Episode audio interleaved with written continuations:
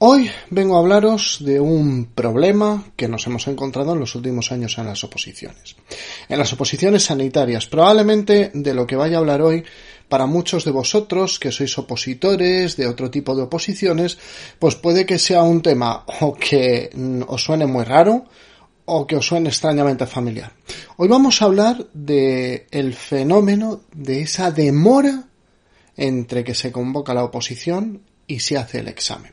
Hoy vamos a hablar de ese tiempo que en algunos casos puede llegar hasta ser de un año y medio, incluso de dos años, que se convoca una oposición y todavía no llega el examen, y todavía no llega el examen, y todavía no llega el examen. ¿Por qué estoy grabando esto? Porque estoy presenciando en muchos opositores el desgaste, estoy presenciando el agotamiento, la desidia y en algunos casos eso va a ser contraproducente con su preparación. Es decir, van a llegar peor preparados de lo que deberían de llegar en otro tipo de condiciones.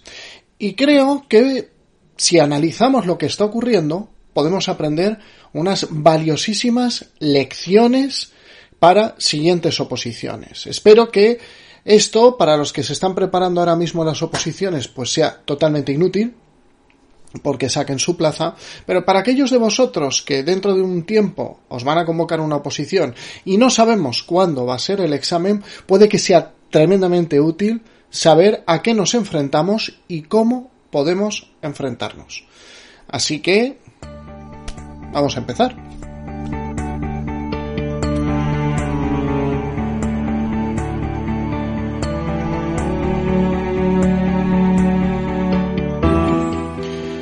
Esto es Preparación de Oposiciones de Sanidad, el podcast de EC Oposiciones.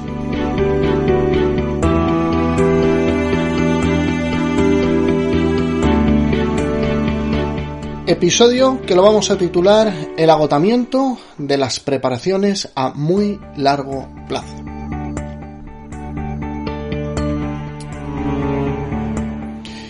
Muy buenos días a todos. Eh, vamos a primero acotar de qué estamos hablando. Vamos a ver cuál es el fenómeno que se ha ido produciendo desde el año 2022 hasta ahora, que son casi finales del 2023, ver qué efectos ha tenido sobre los opositores y finalmente sacar unas lecciones aprendidas que nos permitan sobre todo mejorar la preparación de nuestra oposición. Mirad, eh, en primer lugar, cuando se convocan oposiciones sanitarias, nosotros muchas veces no sabemos cuándo va a ser el examen. Podemos sospechar cuándo va a ser el examen. Podemos observar las tendencias, los patrones previos y sobre esas tendencias y patrones hacer una pequeña previsión. Pero a veces las previsiones se prolongan. Es decir, las previsiones nos salen mal. Pensamos que el examen puede ser en seis o siete meses, pero va pasando el tiempo, va pasando el tiempo, y lo único que sabemos es que a los seis meses no es el examen. Bueno,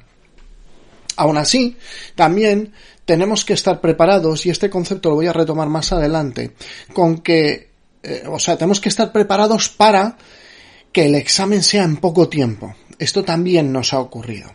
Entonces, sobre esa situación doble, ¿qué es lo que podemos hacer? ¿Cuánto tiempo, en primer lugar, ha estado pasando? Bueno, pues tenemos opositores que se han estado preparando para una OPE, para un examen, y ese examen se ha convocado un año después. Un año y medio después. Claro, aquí viene la gran pregunta. ¿En cuánto tiempo se prepara todo el temario de una oposición de sanidad? En nuestro caso, las Mm, lo que llamaríamos una preparación estándar, una preparación que no hay que pisar el acelerador a fondo, que no tenemos limitaciones en el tiempo, los temarios van a rondar entre los 6 y los 8 9 meses de preparación, de preparación no intensiva, pero sí preparación, mm, podríamos decir, tomada muy en serio. Y este concepto también lo voy a retomar más adelante. En ese tiempo se puede preparar bastante bien una oposición. Y ojo, ya sabéis la filosofía que tenemos en ECE Oposiciones. Bueno, la filosofía que intento transmitir yo, tanto en el podcast como en los cursos. Muchas veces nos preparamos pensando en ser los números uno y la perfección nos mata la preparación. Y cuando llegamos estamos peor preparados de lo que podríamos estar si tuviésemos otro enfoque diferente acerca de nuestro temario. Es decir, si nos enfocamos en los conceptos raros, lo he dicho un millón de veces, los conceptos raros, las cosas que preguntan poco, el saber el detalle raro, vamos a sacar menos preguntas que si nos enfocamos en una visión más global, en una visión de, bueno, voy a pasar el examen por así decirlo, como cuando estábamos en el instituto o en la universidad, lo voy a pasar con un 7. ¿Por qué con un 7 y no con un 10? Porque es tanto material que estamos observando que aquellas personas que lo llevan preparado todo el temario, como si fueran a sacar un 7, no solo sacan plaza, sino que además quedan entre los primeros puestos. Por eso pensamos que ese debería ser el enfoque, pero me estoy yendo de tema. No hace falta mucho más tiempo desde mi perspectiva que esos seis, ocho meses para prepararse un temario convencional de una oposición sanitaria. Esto que quede claro. ¿eh? Os dije al principio que íbamos a hablar de oposiciones sanitarias, que es de lo que nosotros sabemos. Bueno, ¿qué ocurre si se demora? ¿Qué ocurre si va pasando el tiempo y no está llegando el examen? Lo primero es que nos deberíamos de comprometer con acabar esa preparación. Muchas veces veo opositores que empiezan fuerte y a los dos o tres meses esperan que aparezca el examen y el examen no aparece. Y empiezan a decaer. Y empiezan a decaer porque piensan, esto se me está haciendo larguísimo. Se me está haciendo eterno. No llega el momento del examen. Bueno, lo primero que os recomendaría es que la primera fecha fin, la primera, el primer deadline, la primera fecha de acabar de estudiar tu temario, te la tienes que marcar tú. Y tienes que ser fiel a esa, a esa fecha. Te tienes que comprometer contigo mismo a esa fecha o comprometerte en acabar el temario tal y como se prepara en la academia. Después, ¿qué hacemos? Bueno, pues después vamos a repasar. Esto abriría otro debate. ¿Justificaría que planeáramos el estudio en vueltas? Pues la experiencia mía por antecedentes ahora mismo no. Sabéis que yo no me pronuncio demasiado eh, a diferencia de, de otras personas, como puede ser David Fuentes, que él, su filosofía es sobre vueltas y es totalmente correcta. Yo no digo que sea incorrecta, ni que él tenga la razón, ni que yo la tenga. Probablemente él tenga la razón y yo no. Pero eh, nunca me he querido pronunciar porque la realidad es que nos manejamos con mucha incertidumbre en las oposiciones sanitarias. A diferencia de otras oposiciones que lo mismo mm, se sabe que desde que se convocan hasta que es el examen puede pasar un año o que todos los años hay una oposición como puede ser en educación o casi todos los años, ¿me entendéis? Como puede ser en educación, como puede ser mm, creo que también en policía, guardia civil, pues todos los años hay una convocatoria. Entonces tú ya juegas con unos plazos, dices, bueno, yo dentro de un año y medio he dado tres vueltas al temario, estoy preparado y puedo afrontar bien todo el examen y las correspondientes pruebas. En el caso de sanidad nos hemos encontrado con oposiciones que hemos preparado nosotros, esto no es una cuestión anecdótica, ¿eh? oposiciones que hemos preparado nosotros a opositores mm, que se han convocado y a las seis semanas ha sido el examen, totalmente inesperado. Esto es un cisne negro auténtico, pero nos lo hemos encontrado así. Fue una posición de matrona del SESPA de hace tres o cuatro años. Se convocó en diciembre y a finales de enero era el examen. Seis semanas había.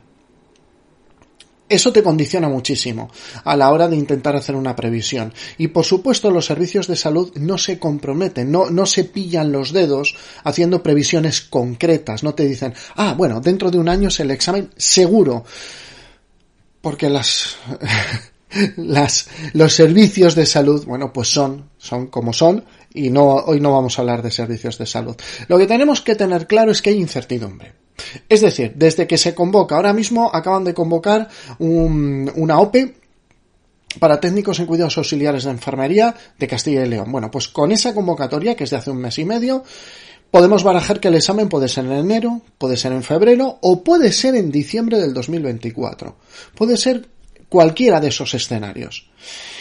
¿Cuál sería la recomendación en ese caso? Bueno, pues estar preparado para lo peor. Nosotros, en este caso concreto, lo hemos enfocado a preparar todo el temario en cuatro meses. ¿Que se demora el examen? Bueno, pues Y a partir de ahí planteamos un repaso, una alternativa, pero esto quiero dejarlo bien claro. Nosotros no nos planteamos de primera mano dar un número determinado de vueltas porque lo mismo nos explota en la cara.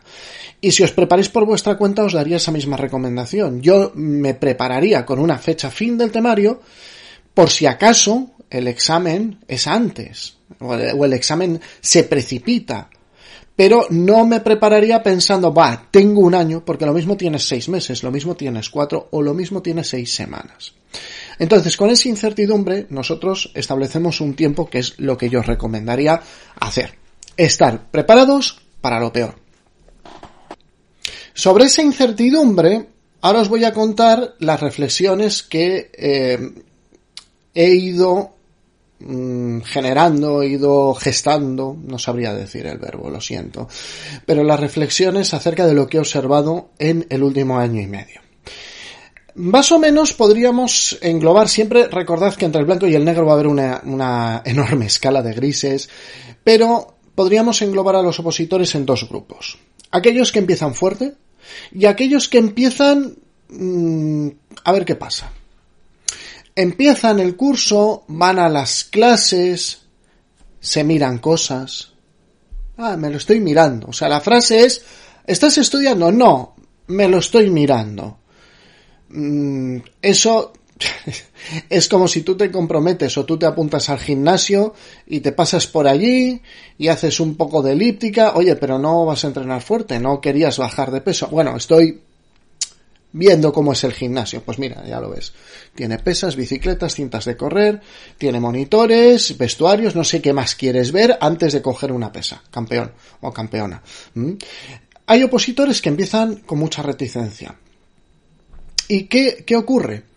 Que vamos a ver dos caminos totalmente diferentes. Los dos van a llegar al mismo punto de agotamiento, pero no agotamiento por el estudio, agotamiento por incertidumbre van a llegar a un punto de agotamiento por incertidumbre que es horrible.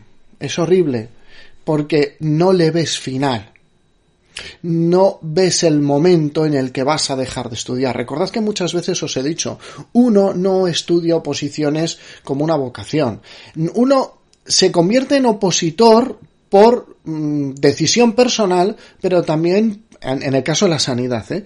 pero también un poco por presión presión externa, presión interna, la que sea. De eso hablaremos en otro episodio.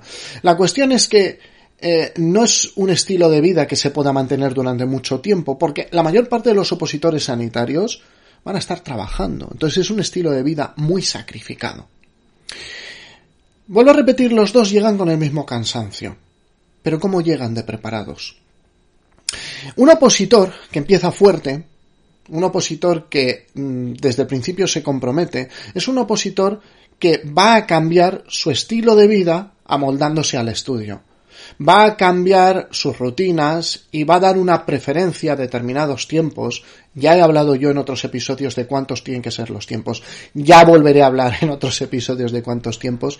Pero son eh, opositores que lo que van a hacer es dedicar una serie de horas diarias y semanales a su estudio. Eso lo van a mantener hasta que acaben de ver el temario, la mayor parte de ellos.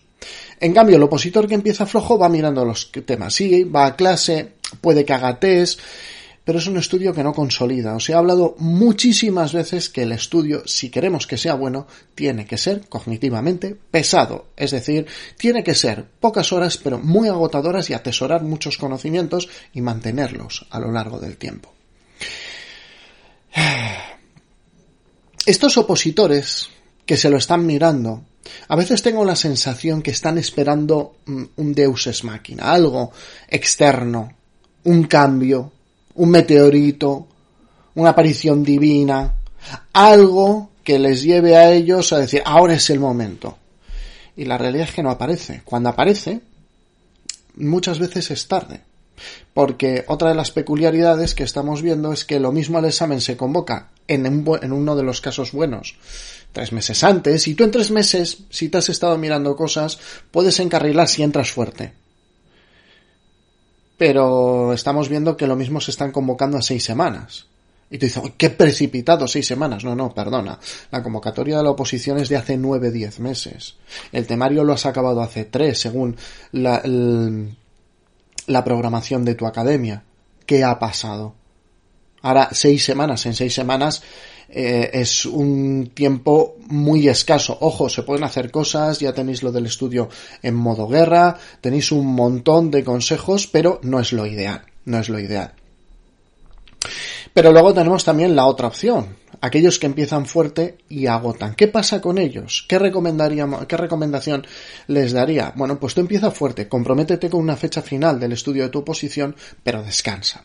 ¿Qué quiere decir descansa? No solo que tienes que dejar algún día de la semana, uno, un día de la semana, lo tienes que dejar para tus descansos, sino que también, también, deberías, deberías, una vez que has acabado el temario, cerrar los libros, cerrar los apuntes, cerrarlo todo y hacer como mínimo dos semanas de interrupción. Puede que sea interesante hasta hacer un mes. Puede parecer demasiado, pero a veces la cabeza va a necesitar ese tiempo de descanso, de blanqueo, de aposentar, de descansar, y luego volvemos a retomar la rutina. Ya repaso, no tiene por qué ser tan exigente como al principio, pero la clave es esa rutina y ese compromiso. Por esa razón, viendo ahora a todos, a todos como los veo, agotados, agotados emocionalmente, mm, ¿yo qué recomendaría? Bueno, pues en primer lugar, lo que recomendaría sin ningún tipo de duda es empezar fuerte. Es empezar fuerte, comprometerse, comprometerse cuatro o seis meses contigo mismo, no tienes que, te puedes comprometer con alguien, pero mm, organizar tu vida para que los próximos cuatro, cinco, seis meses el estudio sea una parte importante, no mayoritaria. Ya os he dicho que hay que estudiar bien, no excesivamente. Eh, cuando digo excesivamente son aquellas personas que yo voy ocho horas a la biblioteca ya, pero ¿cuánto te rinde? Esto, esto es un debate que hemos tenido en este podcast y en este canal un montón de veces. Pero comprometernos a nuestras dos, tres horas de estudio diario, nuestros repasos, nuestra buena metodología, insistir en nuestra buena metodología y trabajar hasta acabar con el temario. Lo que podríamos llamar una primera vuelta. ¿Podemos planificar que vamos a hacer varias vueltas? Probablemente no. Probablemente no podemos planificar. ¿El hecho es que le vamos a dar varias vueltas? Probablemente sí. Pero no lo podemos planificar. Tenemos que tener una idea, nosotros en nuestros cursos intentamos enfocar a los opositores sobre esa idea y nosotros decimos, mira, esta oposición va a tardar, el curso van a ser seis meses, siete meses. Esta va a tardar menos, el curso van a ser cuatro meses. ¿Mm? Entonces, claro, sobre ese empezar fuerte y decir, bueno, cuatro meses, bien. Muchos opositores empezarán con nosotros ahora en septiembre-octubre para el curso de TK. Perfecto. Después de acabar su preparación en cuatro meses, yo que les recomendaría, si el examen es inminente, descansar dos semanas. Dos semanas de cierre total de libros de despejar la mente. No hace falta irse de vacaciones, sigues con tu vida como la seguías anteriormente a prepararte una oposición, pero tú te te alejas del estudio. Viene muy bien, ¿eh? Viene muy bien. Y, aunque parezca que pierdes, pierdes menos descansando de lo que vas a perder por fatiga. Y después retomaría ya con repaso. ¿Por qué? Porque ya a partir de ahí, se convoque cuando se convoque la oposición, el examen, vas a estar bien preparado. O al menos vas a estar mejor preparado que el resto. Recordad que esto no es una cuestión de notas, es una cuestión de orden, de prelación, como se dice finamente. Es decir, tenemos que quedar los primeros en el examen, para que luego, incluso en algunas oposiciones esto va a ser muy determinante, los méritos tengan un papel secundario, pero tenemos que quedar de los primeros del examen. Para lograr eso, mi recomendación, empezar fuerte, si no se ha convocado el examen, tomarse un periodo de descanso, de dos a cuatro semanas. Si el examen se prevé cerca, dos semanas es más que suficiente. Y a partir de ahí, ya organizarnos un repaso. El repaso puede llevar menos tiempo, es, podríamos decir, otra vuelta. Mm, bien, podríamos decir otra vuelta, pero si hemos hecho bien la primera vuelta, que nosotros me preguntabais, sé que os tengo que contestar, eh, contestar, perdón, los comentarios de los vídeos y entonces me preguntabais uno de vosotros que yo os contestaré en los comentarios si recomiendo el arrastre. A ver, mm, no me queda más remedio.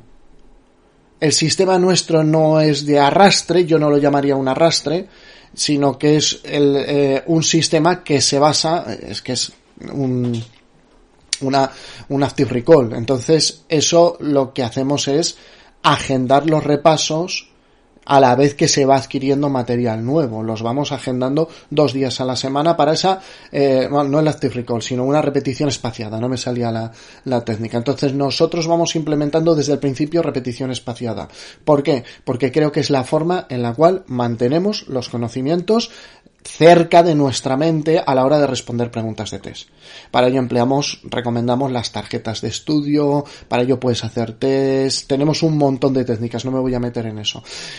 Lo que sí que estoy viendo es que aquellas personas que han empezado flojo, que necesitan un desencadenante, y ojo, para empezar flojo, sobran las excusas. Esto tenedlo claro. Sobran las excusas. ¿eh?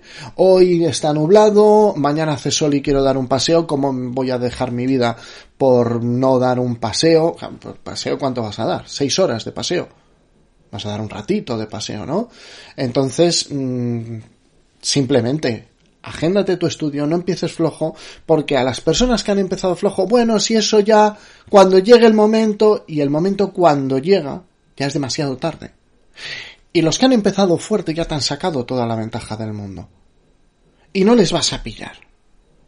Por muy fuerte que te metas ahora, recordad que el tiempo máximo que vamos a poder hacer de trabajo profundo, es decir, de estudio cognitivamente pesado, van a ser 3-4 horas al día. El resto es marear perdices. El resto es subrayar ad infinitum. ¿Mm? Que no es que sea enemigo, porque ya alguno saldrá diciendo, eres enemigo subrayar. No soy enemigo de subrayar. Soy enemigo de solo subrayar. Espero que se entienda muy bien el matiz. Pero la realidad es esa. No empecéis flojo. No esperéis a que algo externo os empuje a estudiar. Comprometeros desde el principio y si el examen se demora, parad, descansad y a partir de ahí planteamos una segunda vuelta. Nos quedan ver los exámenes, por supuesto, nos falta, pero mejor dicho, eso está muy mal dicho, nos falta de ver los resultados de los exámenes, pero viendo las preguntas, viendo cómo están los opositores, yo ya empiezo a aventurar que aquellos que han empezado flojo mm, van a tener un desempeño flojo y aquellos que han empezado fuerte, aunque puede que estén más agotados que los otros, el desempeño del día del examen. Si mantienen la calma, algún día os hablaré del tema de las películas de zombies y los exámenes de oposiciones. Si mantienen la calma, pueden tener unos exámenes brillantísimos. Por lo demás, eh, como siempre, pues si este vídeo o este podcast os ha gustado, recordad una valoración de 5 estrellas en Apple Podcast, un me gusta en iVoox, eh, corazoncito en Spotify, la manita en YouTube. Mm, ya sabéis que yo no vivo de hacer estos vídeos, ¿vale? Pero sí que nos gustaría que lleguen a más gente, tampoco nos engañamos, esto es una forma, siempre os lo he dicho, ¿eh? para que todo el mundo lo tenga claro. Eh, ni los podcasts ni los vídeos están monetizados, cuanta más gente nos vea, pues más gente conocerá nuestro método y lo mismo más gente le apetece apuntarse a nuestra academia de oposiciones. No tiene más que eso. Pero mmm, también nos gustaría dejar ese pequeño legado de historias, conceptos, reflexiones que permitan a los opositores cuando se enfrentan a esa situación que muchas veces se está muy solo, pues que tengan más herramientas y que sobre todo no se sientan tan solos y estén un pelín más acompañados. Espero que os haya gustado, que os sea útil y nos vemos en el siguiente episodio.